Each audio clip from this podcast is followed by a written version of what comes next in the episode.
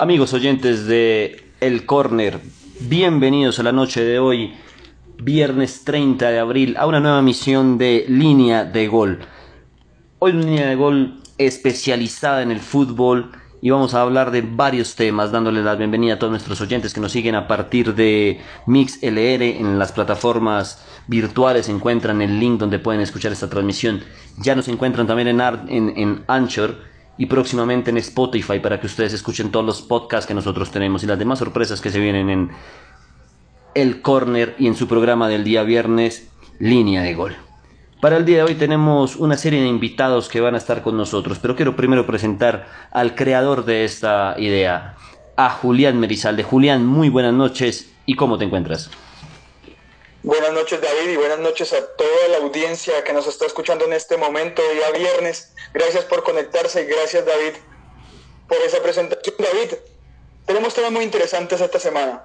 Tenemos muy, temas muy interesantes lo que se viene el fin de semana. Pero el tema más importante es Juan Carlos Osorio al América de Cali. Es un tema que va a dar mucho de qué hablar y por eso tenemos un invitado muy especial. Claro que sí, Julián trajimos a uno de los especialistas en fútbol mexicano, uno de los reconocidos postkiters de, de México, el señor Christopher, director de Al Fondo de la Red, una emisora virtual que también invitamos a que ustedes escuchen en próximos lanzamientos, colegas de nosotros, y que empezaremos a hacer unas conversaciones juntos con, con los muchachos de Al Fondo de la Red. Dándote la bienvenida, Christopher, diciéndote que acá en Colombia son las 9 de la noche, dos minutos. Creo que manejamos la misma hora mm, por esta época del año con ustedes los mexicanos y dándote la bienvenida a esta tu casa, el corner y a los programas del viernes, línea de gol. Christopher, bienvenido. Hola David, hola Julián, buenas noches a todos los que nos están escuchando. Un placer la invitación eh, muy, a este muy bonito proyecto. Y sí, tenemos la misma hora casi todo el año aquí en donde vivo. No cambia por cuestiones de, turismo, pero eso ya es otro tema. Como mencionan mis dos compañeros, unos temas muy, muy controversiales y sobre todo el, primero que tocaremos en este momento.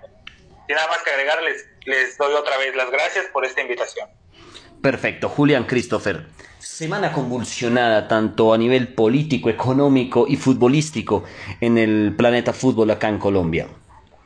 El día, mm, me, me confirmas, Julián, el miércoles se dio la renuncia consensuada entre el equipo América de Cali y el técnico Juan Cruz Real. Tu primera opinión respecto a la renuncia de Juan Cruz Real, ¿cuál sería, Julián? El día 28 de, abril, sí, David, se dio la renuncia oficial del ex entrenador de América de Cali, el técnico argentino Juan Cruz Real.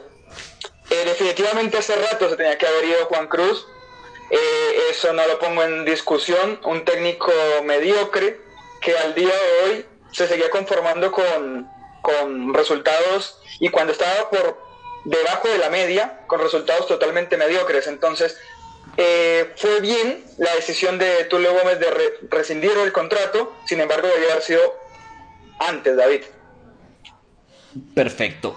Y empieza el sonajero Julián y Christopher de qué técnicos puede dirigir a uno de los más grandes conjuntos colombianos por su historia, su tradición y el actual bicampeón del fútbol colombiano.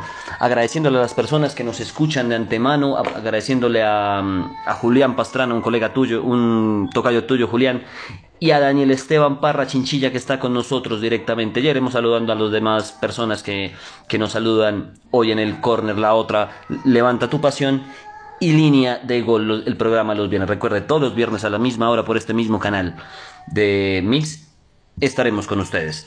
Y empieza a sonar el sonajero, Julián. Y es una, parece una serpiente cascabel, como suena en el fútbol colombiano. Y nos tiran un nombre, es más, nos tiran, no, tú nos tiraste un nombre en la, mm, en la narración del partido de River Plate Junior de Barranquilla. Recuérdanos el nombre, Julián, por favor. Sí, nada más y nada menos que Juan Carlos Osorio, un técnico mundialista, un técnico que pasó por selecciones como México, Paraguay, que a la vista de nosotros parecía imposible para el presupuesto de América poder contar con la presencia en el banquillo de Juan Carlos Osorio. Sin embargo, fue sorpresa y yo creo que más que nadie, Christopher nos puede ayudar con, con esa descripción de Juan Carlos Osorio y de pronto su perspectiva al llegar a, acá a Colombia a dirigir nuevamente. Pero antes le quiero preguntar a Christopher, Christopher, Juan Carlos Osorio fue técnico de, la selección mexicana. Antes de, de tocar la llegada al fútbol colombiano, ¿qué dejó Juan Carlos Osorio, Christopher, en nuestra hermana República Mexicana a nivel de fútbol? ¿Qué dejó? Dejó un 7-0, es lo que te puedo decir. Juan Carlos Osorio es de los peores entrenadores que le he visto a México y le he visto muchos, porque aquí en México hubo un momento donde pasaban tres entrenadores por proceso mundialista, una vergüenza. Y nunca, nunca se respetaban procesos y ese era el gran problema. Y al único, aparte de Ricardo Lavolpe, al único que se le respetó un proceso fue a Juan Carlos Osorio. Una completa barbaridad, aunque esperanza, porque aquí en México ya está sonando, porque aquí en México eh, los dueños se comen cualquier humo, los dueños este, le creen las palabras que dice cualquiera y hubo dueños que quedaron encantados con el trabajo de Juan Carlos Osorio en la selección mexicana. Eh, uno de ellos, los dueños de Tigres, que hoy Tigres busca entrenador, y Juan Carlos Osorio ya está sonando para Tigres también a ver, pero en dado caso, Juan Carlos Osorio en México no dejó nada. Yo, tengo, yo tengo que salir de ti. Tengo que salir de ti, Christopher. Y, bueno, esto es un espacio para el debate, ¿no? Eh, pero creo que al no ser mexicano igual, por ahí no entiendo igual como ustedes, como patriotas, vieron el resultado que dejó Juan Carlos Osorio. En sus primeros 10 partidos, Christopher Juan Carlos Osorio todos los ganó, superando el récord de la VOPE. Entonces, claro. Y, y, Víctor lo perdió en el 7-0 en, el centenario. Entonces, la Copa América. Sí, este, entiendo tu punto de vista y claro, las estadísticas están de su lado, pero así eh, tienes toda la razón, 10 partidos superando a Ricardo la, la Volpe que lo superó con un juego resultadista, por así decirlo. En cambio, a comparación de la Volpe, que la verdad es de, los, la mejor selección mexicana que yo he visto jugar, en cambio, con, con se consiguieron los resultados, pero jugando a nada. Y aparte, y esto es muy importante decir, este, no juegas contra Argentina, no juegas contra Paraguay. Aquí en México los 10 primeros partidos que ganó Ricardo, eh, este, Juan Carlos Osorio, perdón, que ganó Juan Carlos Osorio, fueron contra Honduras. Aquí México tiene la obligación de pasar caminando. A Juan Carlos Osorio no se le trajo para clasificar porque eso lo haces caminando en esta CONCACAF. A Juan Carlos Osorio se le trajo para hacer algo distinto que no había hecho ningún técnico y no lo hizo. Bueno, sí hizo algo distinto, perdió 7-0. Y siendo honestos, la diferencia de plantel entre Chile y México no era, no era suficiente como para perder 7-0 el 90, bueno, un 80% de la culpa la tuvo Juan Carlos Osorio ese día. Pero, a ver, el fútbol no es de un partido. Y, no importa si no, bueno, para mi punto de vista, no importa si juegas bien o juegas mal, lo importante es ganar los partidos. Y Juan Carlos Osorio clasificó a México. Es bien, está bien. No hay dificultad y México debería pasar caminando. Pero a diferencia de otros entrenadores, Juan Carlos Osorio tampoco lo hizo mal, a excepción del 7 por 0. ¿Por qué se le juzgó tanto por ese partido? Por un partido en tres años que estuvo de proceso.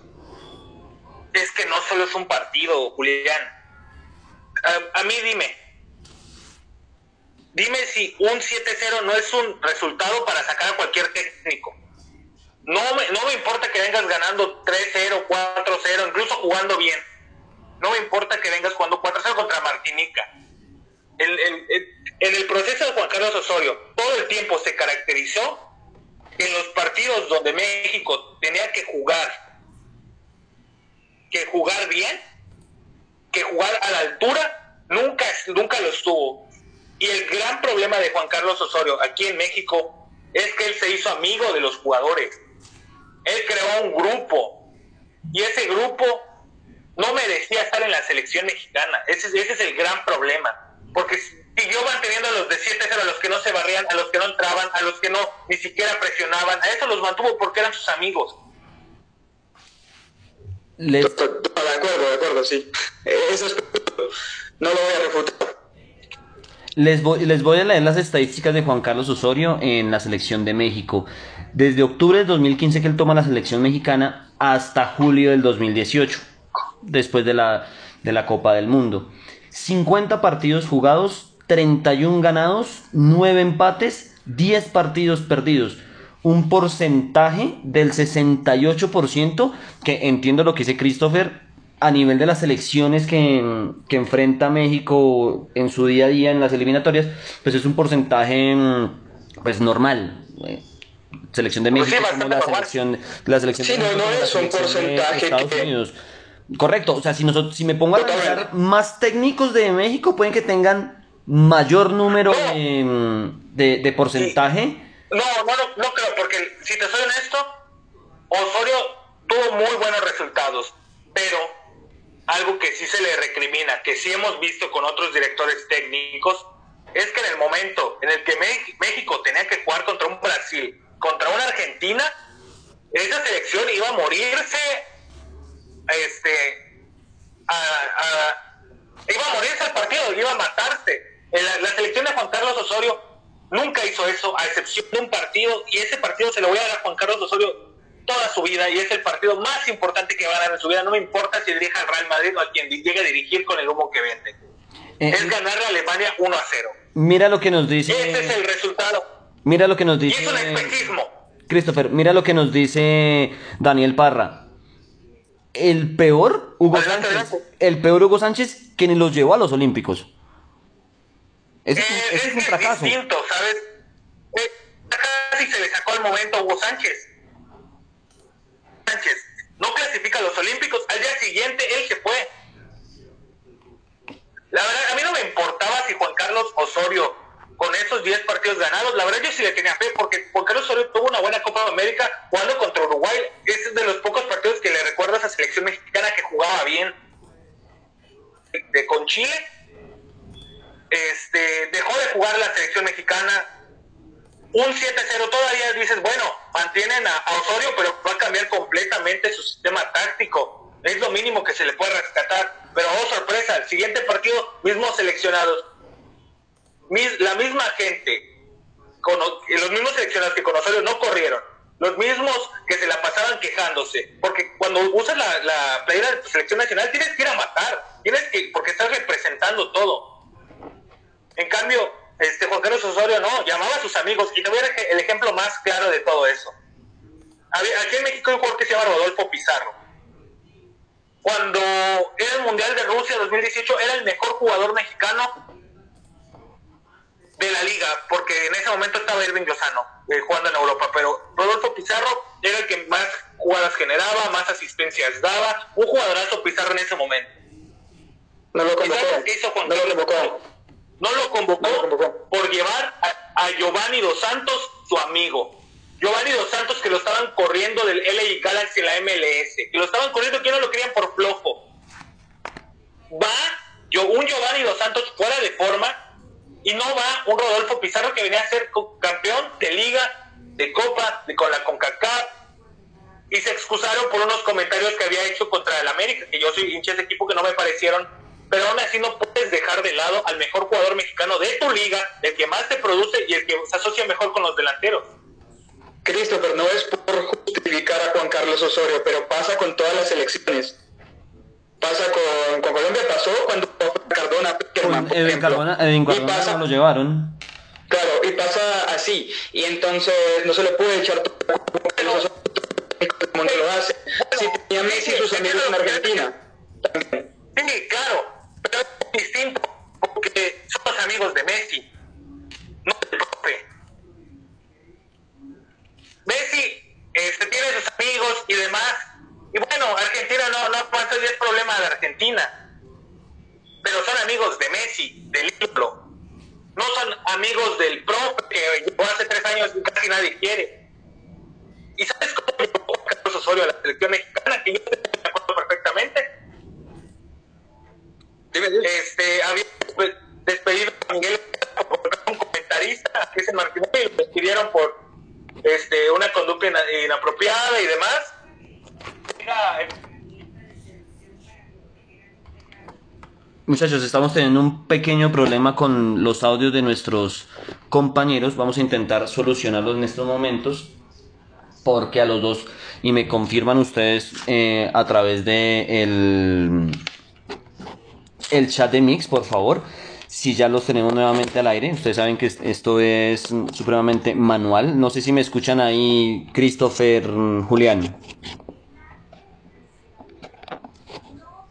Mm, creo que aún no me están escuchando. Quiero validar con ellos si, si, me, si me escuchan ahí, por eh, Christopher. Sí, sí te escucho, David. Este, no sé si tú me escuchas. Ya te, También escucho a, Julián. Perfecto, ya, ya los, ya los estoy escuchando. El problema ah. es de mm, quizás de internet, de, de no sé si mío o de alguno de ustedes. De pronto la calidad del audio se va a venir un poco hacia abajo en esta parte del, programa. Voy a intentar solucionarlo. Sigan ustedes hablando de Juan Carlos Osorio, de lo que dejó en México. Em, también de lo que se puede venir para Juan Carlos Osorio con el América de Cali. Ojo, esto todavía no es oficial que, se que ya esté confirmado, pero tiene una probabilidad casi el 95%, Julián. Sí, lo de Juan Carlos Osorio no se ha hecho un comunicado oficial, pero David y los oyentes y Christopher denlo por hecho. Llega el lunes, ya está todo acordado, va a firmar, eh, a Osorio le gusta el América, a América le gusta los Osorio, así que por eso no va a haber ningún problema, solo falta esa firma del contrato. Tengo una, una pregunta, yo desconozco un poco, pero en el momento en que llegue Juan Carlos Osorio, ¿sería el técnico mejor pagado de la Liga Colombiana?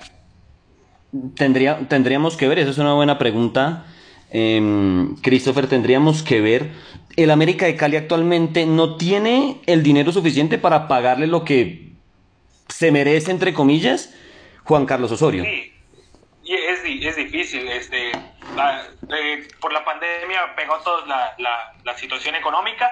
Pregunto porque aquí Juan Carlos Osorio ganaba un dineral. Casi todos los técnicos aquí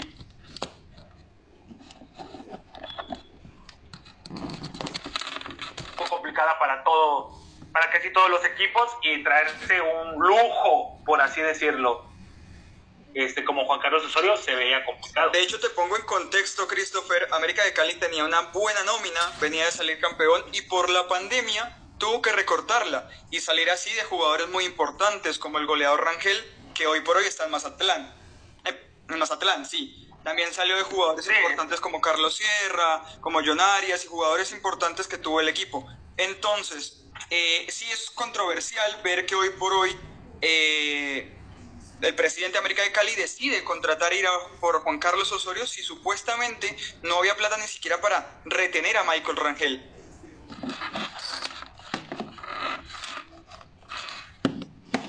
Y eso es algo que nos hace pensar, ¿no? O sea, yo, yo desconfío muchísimo de Juan Carlos Osorio por lo que hizo con la selección de Paraguay. Juan Carlos Osorio iba a ser técnico, fue técnico de Paraguay un solo partido. Le ofrecieron Atlético Nacional y dejó votado a la selección paraguaya. Dejó votada a la selección paraguaya y se fue con Nacional en su segunda etapa con el, con el eh, conjunto verde. si no me equivoco, este, Paraguay el único partido que dirigió fue contra México, si no me equivoco. Tiene dos partidos. Dos partidos, uno contra, contra México que pierde contra el México del Tata Martino, que también, si hablas de buen inicio de... Es mil veces el, inicio del Tata. Eh, yo te comentaba hace un momento, aquí no sé cómo haya llegado Juan Carlos Osorio o cómo se esté presentando, pero en México esto nunca se me va a olvidar porque se me hizo algo extraño. Les mencionaba que se estaba yendo este, Miguel Herrera, llegó el Tuca por dos partidos, se va el Tuca y se empieza la búsqueda de entrenador. Yo honestamente yo no conocía hace cuatro o cinco años vi la trayectoria de Juan Carlos Osorio, nada más por nombre. Y Juan Carlos Osorio va a un programa, no, no recuerdo el nombre del programa, pero es de la cadena Fox Sports. Y él dice que su sueño era dirigir a una selección y qué mejor que la selección mexicana, que tiene competencia, bla, bla, bla. Empezó a endulzarle, por así decirle, los oídos a toda la, la audiencia. Se le empezaron a hacer preguntas, que qué haría y demás. A los dos días sale la noticia, Juan Carlos Osorio, nuevo entrenador de la selección mexicana. Que venía de ser subcampeón de Copa Sudamericana con Atlético Nacional. Y que muy seguramente si se hubiera dado ese partido, hubiera sido campeón de la Sudamericana. O ese fue en el partido, o eso fue contra River Plate, Julián. De pronto estoy equivocado ahí. Creo que fue 2 por 0 contra River. ah, entonces fue contra River, no fue el de la tragedia de Chapecoense, fue contra River Plate. Sí, no, ese fue un año después, no. Este, yo, yo hablo del 2015. Sí, venía de ser subcampeón, es correcto. Yo por eso conocí al hombre Juan Carlos Osorio. A mí, en su momento, te soy honesto, yo sí le tenía este, esperanza, pero no sé si en Colombia, porque la verdad no, no he tenido la oportunidad, no he tenido el honor de ver todos este, algunos partidos de Juan Carlos Osorio dirigiendo eh, al Atlético Nacional. Este, pero aquí en México hacía muchas rotaciones, no en el, en el sentido muy malo. Ponía delanteros centrales de extremos, ponía a centrales de laterales. De hecho, inventó él en una conferencia para que no se le cuestionara. Él inventó una posición que nadie en su vida había escuchado. Carrilero, extremo, no sé qué. Usó como tres posiciones para decir una. Así se le criticó a Nacional después de su paso por Paraguay. Tuvo una temporada acá con Nacional y se le criticó mucho por las rotaciones. Yo me acuerdo que el hincha de Nacional decía, pero es que a Osorio le falta poner a, un central de, portero, un lateral de extremo, un, a un 9 de 5. Se le criticó mucho a Juan Carlos Osorio esas rotaciones. Y ese es como el único pero que yo tendría hoy por hoy a la hora de, dirigir Juan Carlos Osorio, porque se me hace que es un técnico que, que puede aguantar un buen proceso, pero ese, ese es el pero en la hoja de vida de Juan Carlos Osorio que preocupa eh, Christopher y David. Claro que sí, nos dicen nuestros oyentes, Daniel Parra, que está muy participativo, gracias por estar con nosotros, Daniel. Y nos escribe, no soy hincha de la América, pero la coyuntura está en que Juan Cruz Real nunca lo quisieron los hinchas. Esa puede ser la razón en buscar un técnico top que ganara a los adeptos de la hinchada. Les pregunto a ustedes, si en su equipo del alma, en su equipo en el que ustedes desde pequeños se criaron con una camiseta de ese equipo, llegara a la conclusión la presidencia del club que Juan Carlos Osorio va a ser el técnico de, su equipo, ¿ustedes qué dirían? Christopher. Yo creo que para Christopher, que, es eh, mexicano y que a América viene muy bien, no creo que necesiten un técnico como Juan Carlos Osorio, aunque no quedaría nada mal, ¿no? Por el pergamino de Juan Carlos Osorio. y David lo, sabe muy bien, lo respondo este, ahorita que me mencionas, en diciembre es Ana Miguel Herrera. Sonó, sonó harto Juan Carlos Osorio para la América. Pregunté a David que qué sabía de Juan Carlos Osorio para llegar a la América de México, porque aquí sonaba de que era Osorio, era Osorio, era Osorio. Yo, ahorita que lo que pregunta David, yo lo viví en carne propia. Yo, David lo sabe, yo le dije, ojalá no venga Osorio, ojalá no venga Osorio, ojalá no venga Osorio. Porque está bien a lo mejor hacer las rotaciones que mencionamos, está, está bien hacerlas en un equipo porque así vas probando a los jóvenes, tal vez en donde, en donde puedan rendir mejor, ¿ok? ¿Están de acuerdo? Por este chavo juega de, de central, pero es muy rápido, voy a probarle de lateral a ver qué tal me sirve, está bien a lo que voy es que Juan Carlos Osorio no, no puede hacer eso en momentos importantes, que es lo que hizo con la selección mexicana, porque hace rotaciones, ¿por qué poner laterales en un mundial, en una Copa del Mundo jugando contra Brasil? Este, no dudo que lo, lo, hubiese llegado a hacer si llegaba a la América en, en una liguilla, es eh, los cuartos de final, en un partido de vuelta, jugar con línea de tres, pero que los tres centrales, dos de ellos sean laterales. Este, es algo que aquí se le vio mucho a Juan Carlos Osorio y es por eso que no lo quiero en mi equipo nunca. Yo lo vi, yo lo vi con Nacional y yo sigo rectificando que sí, me preocupa un poco ese aspecto, pero recordemos que el fútbol no es de posición, el fútbol es de función, David y Christopher. Entonces, no importa si tú estás colocado en la lateral por izquierda, la función es la que te marca a ti el, la táctica. Entonces, no es la posición. Tú puedes jugar de extremo, pero no puedes ser ese extremo del equipo. Entonces, pero para que, no es posición. Para que sirva esa función, necesitas estar en tu buena posición. Por eso existen las formaciones. Yo no puedo jugar con una línea de cuatro, con mis cuatro centrales. No, porque ¿qué le estoy indicando a mi rival? Que me voy a quedar atrás todo el partido cuando no tiene que ser siempre así. Ah, ok, hay partidos donde tienes que plantear distinto, pero con Juan Carlos Osorio siempre era lo mismo. Eh, este, misma táctica de posesión, pero con los jugadores no en su posición más apta. Para eso están las posiciones. Yo no puedo poner a un delantero central que no es muy rápido a desbordar Yo no lo puedo poner a desbordar de extremo izquierdo, ¿estás de acuerdo? Yo no puedo poner a un Raúl Jiménez, que es un cabeceador nato de cabeza, un rematador. Yo no lo puedo poner de extremo izquierdo para que busque desbordar, que era lo que lo mandaba a hacer Osorio. Claro, habría que ver, habría que ver con qué jugadores cuenta, ¿no? Y con qué, qué, qué, es lo que tiene Juan Carlos Osorio para hacer ese tipo de rotaciones, porque no es normal que ponga ejemplo a Raúl Jiménez eh, desbordando si sabe que es un 9 de área, o sea, sería algo ilógico. Más bien yo diría que la posición sería la distinta si la posición esté por fuera. Sí tenía los jugadores. En la banda extrema podía jugar el Chucky Lozano, la podía jugar completamente, pero no, él insistía a poner el Chucky Lozano en el centro, a Raúl Jiménez en la izquierda y al Chicharito Hernández, que tampoco es muy rápido, lo ponía a la derecha y quería que desbordara. Él tenía los jugadores, no sé si era por su capricho o no sé por qué, pero terminamos viendo a México sin ataques y sin profundidad por querer tener esa formación que no funciona. Él tenía las herramientas. Eh, sería ver en el América de Cali cómo se este, cómo plantearía y ver si de verdad tiene las herramientas que él quiere o si él sabe que no las tiene, plantear distinto el partido. Perfecto. Yo, lo, yo lo, lo, único que podría decir en este caso sobre Juan Carlos Osorio es, primero, no es oficial que sea Juan Carlos Osorio el técnico del conjunto Escarlata de la ciudad de Cali. Eh, hay alta probabilidad, no, David, pero, pero, podría pero llegar eso a pasar. Ya está hecho, David. O sea, Eso tú ya hecho. Yo, Eh, mira, no, no hay chance de que Juan esa- Carlos Osorio no sea el técnico de América de Cali. y esa David. es tuya, Julián. Esa es tuya. Tú fuiste en la transmisión el que me sorprendió. Y lo digo aquí al aire. No, no tenía ni idea del nombre Juan Carlos Osorio hasta que tú en la transmisión dijiste que había una alta probabilidad, que lo habías escuchado de los mm, colegas de- del Correo de Mao y es una fuente muy confiable, muy confiable en la ciudad de Cali. Si es Juan Carlos Osorio, la hinchada del América tiene que tener y armarse de paciencia.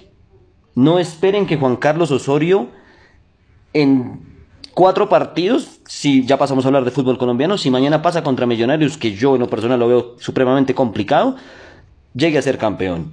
Y es más, Pero- pero- tienen que darle tiempo de aquí hasta junio del otro año. ¿Por qué? Porque van los procesos.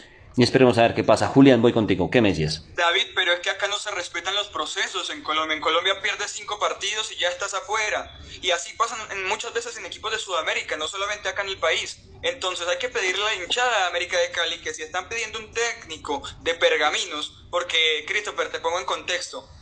Juan Cruz Real, a comparación de Juan Carlos Osorio, por muy extraño, por muy terco que sea Juan Carlos Osorio, es un 100% de diferencia para nosotros los hinchas de América de Cali. Entonces digo, tenemos que tener paciencia y toda la hinchada tiene que tener paciencia porque acá en Colombia no se respetan esos procesos y necesitamos un proceso. El fútbol colombiano no es muy bueno, no es mediocre. Entonces, Juan Carlos Osorio no está sobrecalificado para América, pero sí encaja a la perfección. eh, ahorita que mencionan eso de procesos, este, no solo es en Colombia, este, bueno, aquí en México pasa muy, muy seguido, que puedes entrar a liguillas, semifinales, eh, jugando excelente, pero pierdes tus, tus primeros tres partidos y te vas.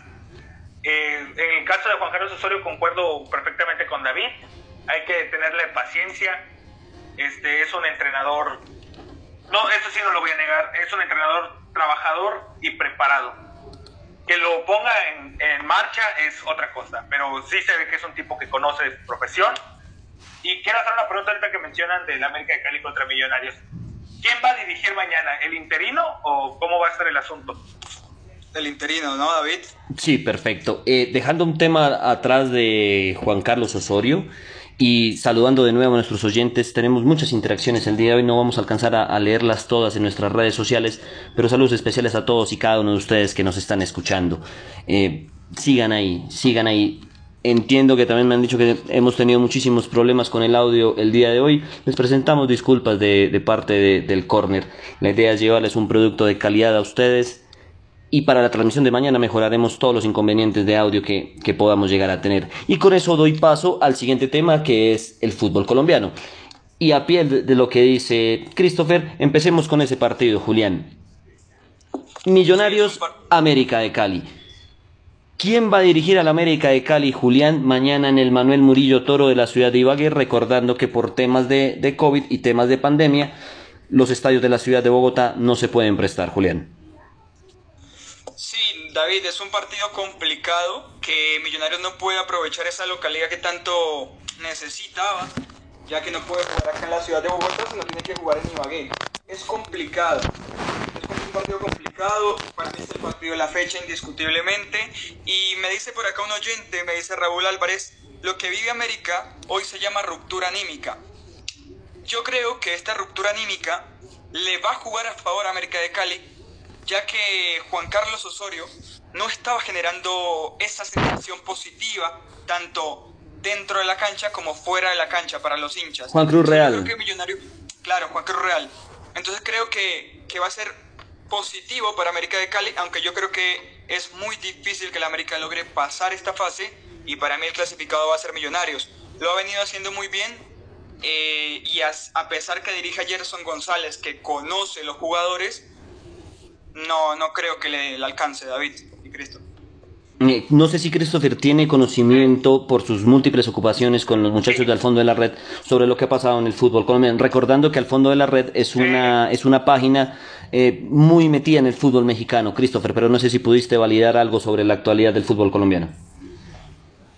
Sí, claro, cuando uno le gusta el fútbol, eh, no sé qué día mencionaron que el fútbol no tiene, no tiene país y es verdad. Totalmente. mencionando, este, tal vez no esté local y no pesa en localidad, pero recordemos que las dos últimas, si no, si mal no me equivoco, las dos últimas veces que se enfrentaron estos dos equipos y el Millonarios era local, eh, salió con la victoria del América de Cali. Buen dato. muy buen, dato. Muy buen dato. Hay que tener en cuenta que ahora no se juega en el Campín, pero que es el estadio local de Millonarios. Pero es un buen dato. Ojo que si, si América de Cali gana por un gol, por diferencia de un gol, eh, serían a, tiros desde el punto de penal, ¿no, David? Es correcto. Acá en Colombia no se maneja el tiempo suplementario, sino de inmediato a la, al lanzamiento desde el punto penal. Mm, ¿Quién ven ustedes como clasificado a la semifinal? Yo comparto con Julián, y no es por quitarle presión a la América de Cali, sino es por la actualidad que maneja el conjunto Escarlata. Si América de Cali juega contra Millonarios como jugó los últimos 20 minutos del partido que perdió a mitad de semana contra Minero, puede tener oportunidades de empatar y por qué no remontar. Pero en la actualidad del América de Cali, quitando esos 20 minutos, ha sido nefasto lo, lo que ha mostrado el conjunto Escarlata. Yo creo que el clasificado va a ser Millonarios. hay que tener en cuenta que hay nuevo técnico, o sea, que es el de interino y que conoce a los muchachos y que pueden estar más motivados por esa remontada. Recordemos que Gerson González eliminó también a Millonarios en una mata-mata por la liga eh, de acá. Entonces es, es algo relativo, ¿no? Porque puede que, que salgan anímicamente muy bien o puede que sigan mostrando el mismo fútbol de siempre. Julián, tú me corriges ahí y ya voy con Christopher. ¿Era en el mata-mata o esos eran cuadrangulares? No recuerdo bien, la verdad no recuerdo no, bien. mata-mata me refiero al cuadrangular final. Ah, perfecto, para perfecto. a, la semifinal, a las finales, sí. Perfecto, perfecto, sí, señor. El 2-1 que ganó en, en, la ciudad de Bogotá, América de Cali, con gol de ah, Carlos Sierra, el famoso millonario de los 50 puntos. Temporadón que se hizo millonario y no pudo seguir avanzando. Perfecto, Christopher. Eh, ¿A quién ves con más, con más mm, posibilidad de acceder a la semifinal del fútbol colombiano? Pregunta muy difícil, pero recordemos que muchas veces el equipo, aunque esté anímicamente roto, y como mencionó eh, perfectamente Julián, el interino conoce a los jugadores, es el, incluso me atrevo a decir que los conoce muchas veces más de lo que los llega a conocer un técnico.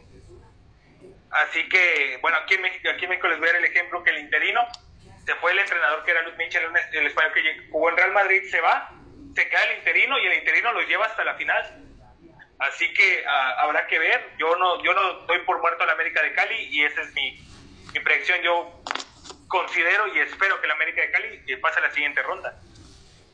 Perfecto. También mañana tendremos otro partido. Deportes Tolima Cali, si no estoy mal, Julián. ¿Me corriges? Sí, David, David, esa, esa llave yo la digo que está prácticamente cerrada. Eh, ya el Deportes Tolima está una fase adelante y, bueno, es así el fútbol, 3 por 0. Ojo que ha pasado, por ejemplo, Christopher me corrige en el fútbol mexicano, lo hablábamos la vez pasada, eh, el 4-0 que perdió fue Cruz Azul y dejó de pasar a la final, ¿no fue? Este, fueron semifinales, se estaba jugando el, Cruz Azul Pumas, este, Cruz Azul ganó la ida 4-0 y la vuelta se la remontaron un 4-0 también y pasó Pumas por posición en la tabla. Entonces, claro, pero Claro, pero es que mencionaba David, Cruz Azul es, es, punto y aparte. Honestamente dudo que en Colombia o en cualquier otra parte del mundo tengan un equipo como Cruz Azul con esa tan mala suerte. Y mencionando que tienen el marcador adverso, este, la estadística dice que el Deportivo Cali solo ha derrotado a Tolima dos veces por una diferencia de tres goles o más en 53 partidos.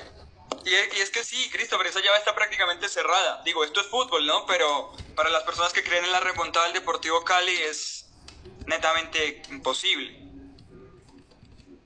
Sí, la verdad es muy difícil, incluso a veces remontar un 2-1 es muy difícil hacerlo. Imagínate ahora tres y que solo lo has hecho dos veces en 53 partidos disputados. Habrá que ver, pero como mencionas, es fútbol y el fútbol hay que jugarlo. Y adicional, y adicional del presente, Juli y, y Chris, del presente del equipo caleño que no es el mejor. Si uno tuviera un equipo eh, del Deportivo Cali que, que tuvo un tropezón en un partido y podría remontar, eh, ese partido, uno diría, listo, hay más esperanzas, pero en este momento el presente del Deportivo Cali no es el mejor, eliminado de toda competición internacional. Eh, los últimos cinco partidos del Deportivo Cali no han sido los mejores. Se enfrentó en menos de un mes con Tolima y le, aplicó, le ha aplicado en, cuatro en tres partidos hasta ahora seis goles a este mismo Deportivo de Deportes Tolima. Creo que la llave está cerrada y creo que el Tolima ya semifinalista del fútbol colombiano. Sí, David, aparte que la defensa más sólida del torneo es la del Tolima y la de la Equidad. Entonces, Hernán Torres se ha caracterizado por tener una defensa muy sólida y por ser mucho más fuertes de mitad de cancha hacia atrás que de mitad de cancha hacia adelante. Entonces yo creería que esta llave está totalmente cerrada. Me dicen por acá los oyentes, retomando el tema de Juan Carlos Osorio, que Osorio a los equipos que va quiere ser más protagonista que los mismos jugadores. Le dan duro a Juan Carlos Osorio, David. Eh, tiene, tiene, la razón, tiene la razón. Eh, se me pasó mencionarlo, pero tienen completamente la razón aquí. Juan Carlos Osorio dio mucho de qué hablar, incluso en ese protagonismo. Muchas veces estaba ebrio y se le, se le, se le notó mucho. Bueno, eso tendremos que verlo, lo de la veredad de Juan Carlos Osorio, que me causa algo de gracia. Yo pensé que el único que dirigía un programa radial o dirigía algo ebrio era Julián Merizalde, pero ya vemos que no. También Juan Carlos Osorio lo puede hacer. Sí, somos tal para cual, por eso lo quiero tanto a Juan Carlos Osorio, David. Eh, no, no, indiscutiblemente, y para darle como un cierre a lo de Juan Carlos Osorio, esperemos le vaya muy bien en América de Cali, porque es un hecho porque es un hecho. Aquí no me van a venir a decir que no, que, que se cayó el... No, no, no se va a caer absolutamente nada. La firma se estampa el día lunes y América de Cali tiene nuevo técnico para afrontar Copa Libertadores. Entonces, por ese lado, David, eh, eh, vuelve un técnico mundialista al fútbol colombiano y va a ser muy interesante. Eso le da renombre al fútbol colombiano. Pero no nos desviemos del tema. Estamos en los cuartos de final de la Liga Betplay en Colombia ya se está acabando la liga colombiana. La mediocre liga colombiana, pero apasionante liga colombiana. Una pregunta. Cuéntanos, Chris. Mencionando lo de Juan Carlos Osorio, tiene que ver con el tema. Una vez que, es decir, si llega a pasar el América de Cali y Juan Carlos Osorio eh, firma el lunes, Juan Carlos Osorio estaría dirigiendo este, la siguiente ronda.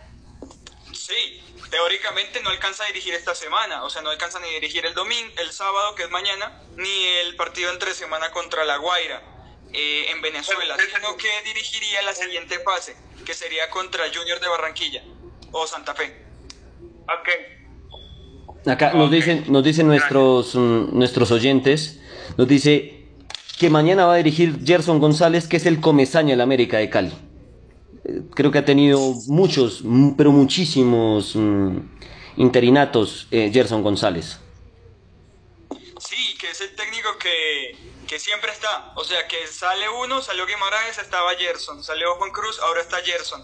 Es un técnico que igual ha potenciado muy bien la cantera. Eh, de eso también sacó protagonismo Juan Cruz, ¿no? Salió diciendo, es que mi equipo eh, potenció la cantera, es que mi, mi cuerpo técnico fue el que potenció los jugadores. No, Juan Cruz, el que los potenció fue Gerson González y, por eso están ahí. Entonces, a mí no me, no me comen el cuento de, de Juan Cruz Real. Dicen los oyentes por acá Raúl Álvarez, las bajas de Ramos y Cabrera en el rojo no son de tanto peso como las de Millonarios. Recordemos que no va a estar Juan Pablo Vargas, Macalister Silva. Este partido es una serie abierta y le creo más a los muchachos del rojo. Quieren mostrarle a su nuevo técnico su trabajo.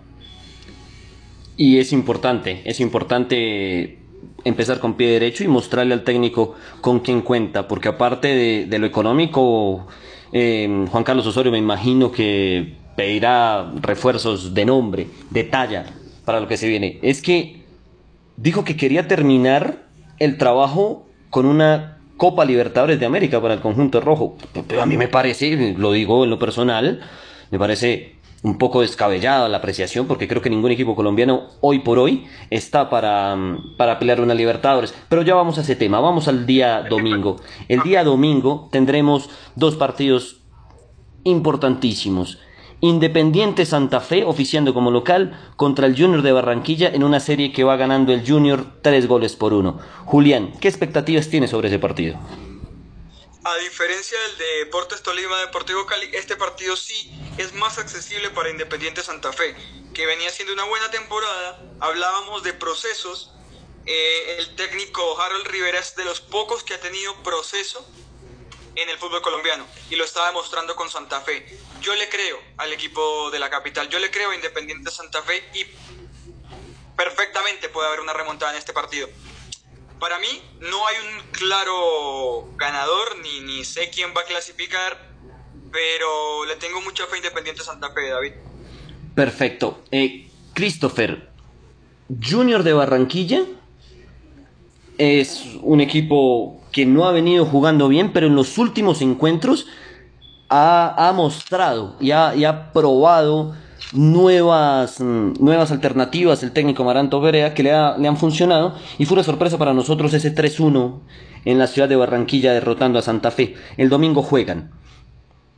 Se juegan el pase a la semifinal. ¿Qué podrías decir de este partido? Lo veo, este, por las estadísticas que se vienen manejando y aparte Amaranto Pera yo lo conozco bien. Aquí en México puede decirse que en Cruz Azul es, figura, este, se, le, se le tiene cariño y cabe resaltar que este, Santa Fe solo ha ganado uno de sus últimos siete partidos frente a Junior, que van este, cuatro, de cuatro empates y dos derrotas. Pero también eh, las estadísticas nos dicen que este Santa Fe viene invicto de local jugando contra Junior desde hace 14 partidos.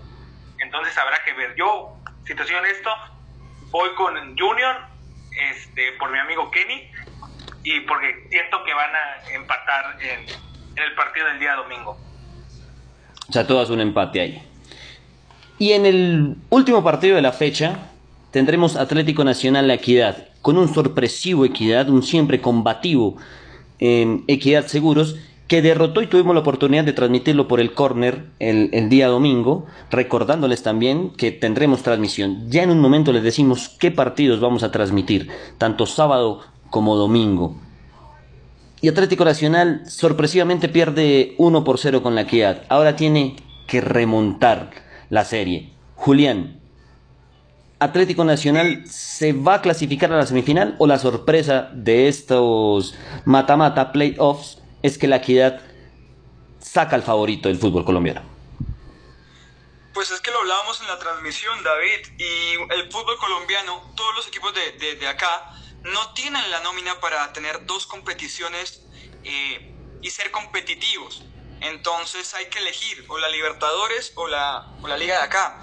Entonces, al, ver que Nacional está yendo bien y que tiene la posibilidad de avanzar en Copa Libertadores, va a dejar de lado la, la Copa, la Liga de acá. Entonces, yo creo que Guimaraes va a seguir rotando y no va a poner jugadores titulares para este partido del domingo. Así que veo muy, muy probable que la Equidad se llegue a clasificar y que Nacional se concentre netamente en la Copa Libertadores. Que ojo, donde Nacional se clasifique, hay peligro, porque si bien Colombia no tiene nómina y Atlético Nacional no tiene nómina de ser campeón, es un equipo con pinta de copero y lo hemos dicho en los últimos días. Ah, yo tengo una pregunta, eh, Julián. Si Atlético Nacional accede a los octavos de final de la Copa Libertadores, el premio es un millón de dólares. Un millón de dólares.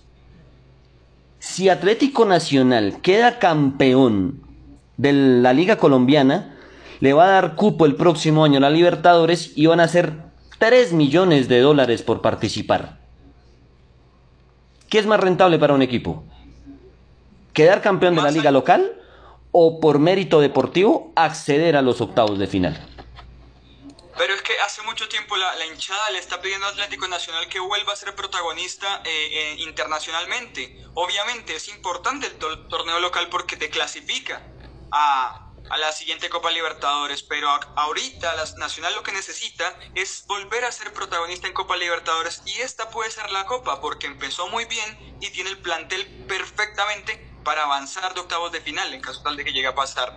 Yo priorizaría ahora, siendo la directiva de Atlético Nacional, le va a decir Guimaraes, bueno, hay que clasificar por lo menos a la semifinal para ver si por puntos eh, logramos clasificar a la, la siguiente Copa para no perder esos 3 millones de dólares.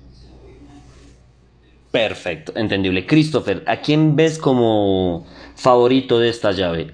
¿Atlético Nacional o La Equidad? Y te soy honesto, la verdad tienen los, este, el punto de la Copa Libertadores, la verdad es un muy buen punto. Tendría que ver este cómo sale, si de verdad sale con hambre de ganar o, simplemente por terminar este partido y vamos a enfocarnos a lo que nos va a dejar dinero, que, es este, la participación en Copa Libertadores. Pero aún así yo no descarto al Atlético Nacional. Este, así que yo digo que el Atlético Nacional va, va a sacar a la equidad. Va, va a estar en siguiente ronda el Atlético Nacional. Perfecto. Y ahora eh, me escriben muchos mm, fanáticos de El Corner, creo que hemos tenido hoy muchísimas interacciones y por eso se nos ha ido tanto el tiempo hablando con ustedes, pero es primordial que ustedes también opinen. Este programa no es solo de nosotros, este programa es hecho de amigos para amigos, siempre lo hemos dicho. Haga de cuenta que esto es estar tomándose una cerveza a esta hora de la noche y hablar de fútbol con sus amigos, con sus, con sus colegas de trabajo. Y esa es la misión de nosotros, hablar con ustedes como un grupo de amigos. Y me preguntan, Julián, ¿Qué platos futbolísticos va a comentar el as del deporte Julián Merizalde? ¿Y cuál voy a narrar yo? Entonces, me dicen, por votación unánime, me dicen que el día de mañana, Millonarios América. Pero estoy bajo la bajo lo que tú me digas, la, directriz del director del corner.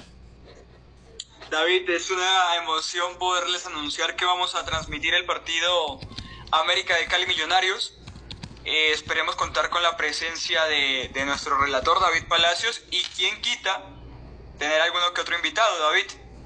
Esa es la idea. El corner está creciendo.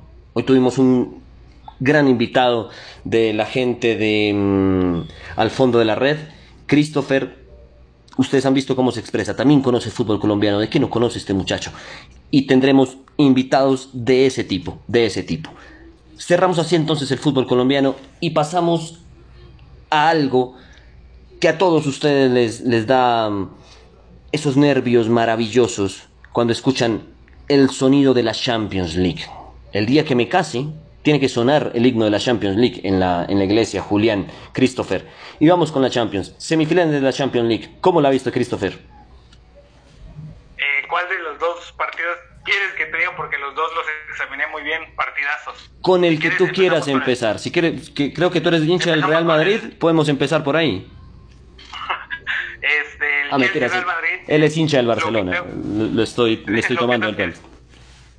Lo que tengo que decir es que en Golo Canté dio un partidazo, eh, supo neutralizar el medio campo del Real Madrid Hubo momentos, de hecho, los primeros, creo que 10 minutos, Timo Werner tuvo una frente al portero que si la empujaba de manera correcta, pienso que el Chelsea se va a ir encima en lo anímico y pudo haber sido distinto el resultado, tal vez un 3 a 1, no lo sé.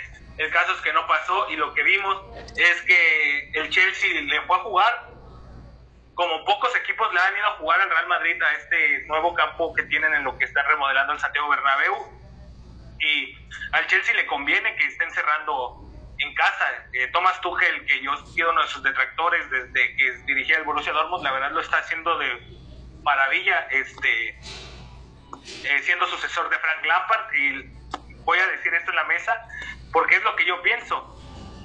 pienso que los jugadores le tendieron la cama a Frank Lampard y por eso funcionan mejor, porque prácticamente es el mismo planteamiento que hacen ambos entrenadores. Perfecto. Julián, Real Madrid entra, entra ya con un empate de, local para el partido de la próxima semana un poco más complejo. Mm, ¿Cómo ves esta llave? ¿Qué final ves? ¿Qué finalista ves? ¿Real Madrid o Chelsea? Pues es que hay que analizar cómo Tuchel le cambió la cara al Chelsea. Lo mencionaba Christopher. Es el mismo equipo. No hubo ningún cambio entre Frank Lampard y Thomas Tuchel. Sí, y metió a Kanté en la formación titular Thomas Tuchel y quizá porque es alemán, potenció un poco más a Rudiger que venía haciendo teniendo partidos muy malos, potenció de pronto un poco más a Werner, que Werner no sigue convenciendo, pero es un equipo que se volvió más sólido. Y coincido con Christopher, para mí los jugadores le tendieron esa cama a Frank Lampard y actualmente están jugando muy bien. Me alegro que el Chelsea esté en esta instancia de Champions League y confío en que pueda eliminar al Real Madrid, porque es un equipo muy sólido y que solo ha perdido 3-4 partidos desde que llegó Thomas Tuchel. Entonces, es un equipo muy sólido y que veo que el Real Madrid con sus altibajos no se va a poder imponer, David. Eh, perdón que interrumpa ahorita que mencionan esto. Eh, por lo general, cuando vemos enfrentar al Chelsea, incluso el, el, partido, la edición en la Champions League del 2012 en la que fue campeón, eh, cuando iba a jugar contra equipos contra el Barcelona, cuando iba a jugar contra incluso el mismo Bayern Múnich, veíamos a un Chelsea disminuido, un Chelsea que esperaba el contraataque, que se la pasaba defendiendo.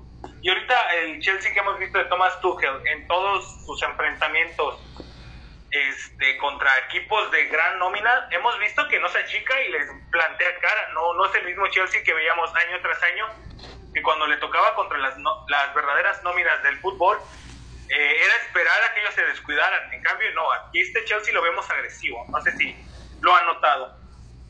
Sí, completamente. Es un Chelsea, es un Chelsea muy, muy incisivo y muy a mi pesar. Yo también doy como finalista al Chelsea y creo que esa va a ser la, la frutilla en el postre para ver contra quién se va a enfrentar ese Chelsea.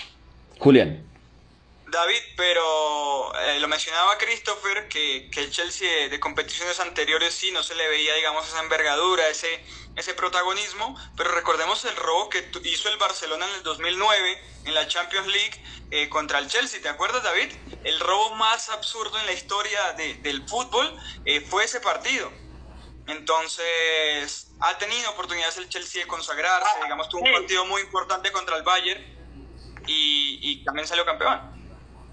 Sí, pero es a lo que voy. Este, no es el mismo Chelsea. Siendo honestos, pudo haber sido robo no, pero el Chelsea, tal vez en esa edición, la verdad sí se le veía muy hambriento. Pero ya las posteriores, incluso en la misma, cuando fue campeón y en casa del Bayern, jugando contra el Bayern, ese Chelsea tuvo el 20% de la posesión del balón.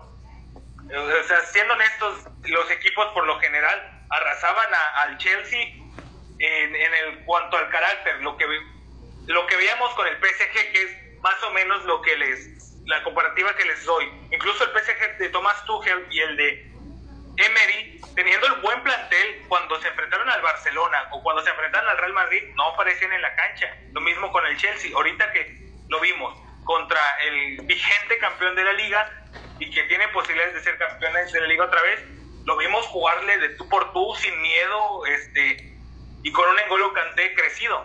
esa es la gran diferencia. Pero es que son estilos de juego distintos, Christopher. En ese momento el Chelsea jugaba a que la posesión no es muy importante. Lo mismo que, lo mismo que han estado jugando todos estos. Lo mismo. Pero con 30% de posesión tú puedes perfectamente sacar un partido, no necesitas tener el 70 o el 80%. A lo que, que, que están planteando los partidos distintos, que ya tienen esos jugadores otra mentalidad porque cuando iban a jugarle, incluso el año pasado al Bayern Múnich, perdón que use esta palabra, pero jugaron cagados de miedo.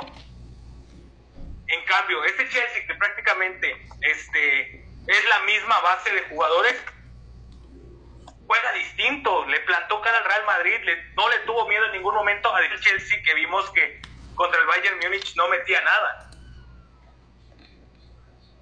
Perfecto. Y creo que todos damos como favoritos a, al Chelsea en esta llave, ¿verdad? Sí, totalmente. Sí, El por Christopher poco, pero sí.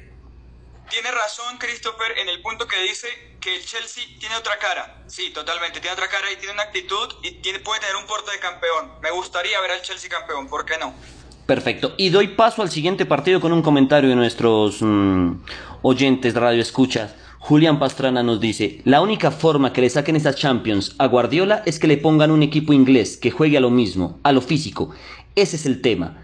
Que el Chelsea le gane a Madrid y esta llave está muy pareja. Y con eso doy Muy pie al siguiente partido.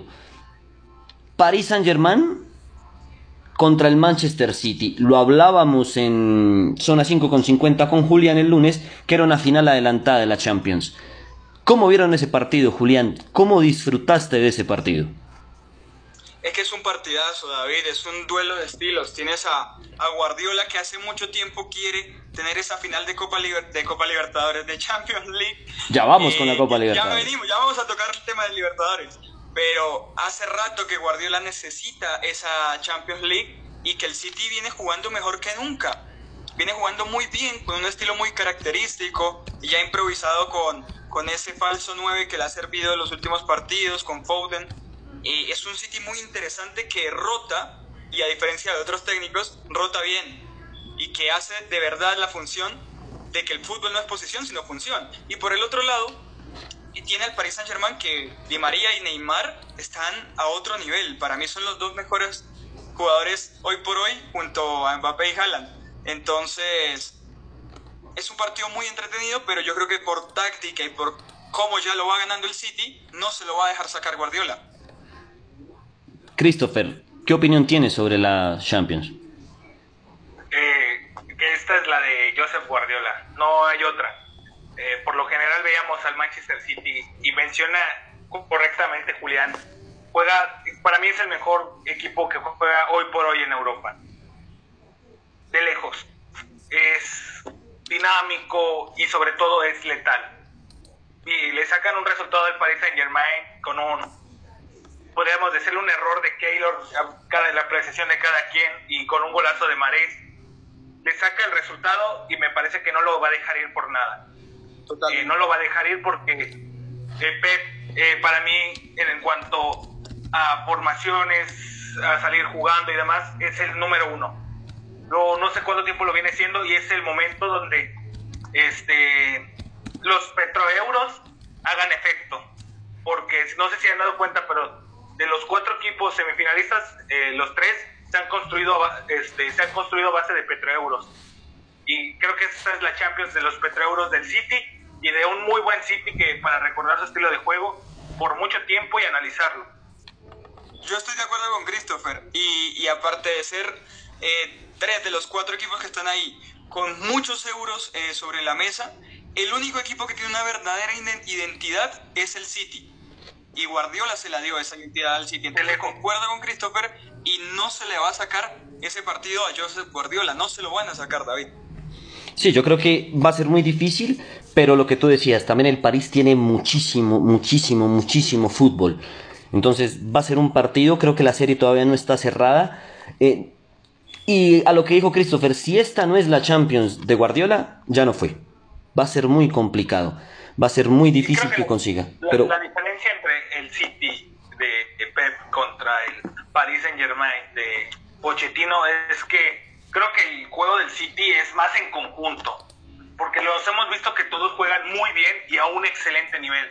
En cambio, hay veces donde vemos que el Paris Saint Germain depende más de los individualismos de los jugadores que menciona este Julián, un Mbappé, un Neymar, este, incluso el mismo Di María, que están a un muy buen nivel y son eh, desequilibrantes. Y cualquier defensa eh, tambalea, por así decirlo, cuando hay un jugador desequilibrante. Habrá que ver, pero el City de Pep, si sigue jugando como juega, eh, esta Champions es de ellos. Y si mantienen, la siguiente también.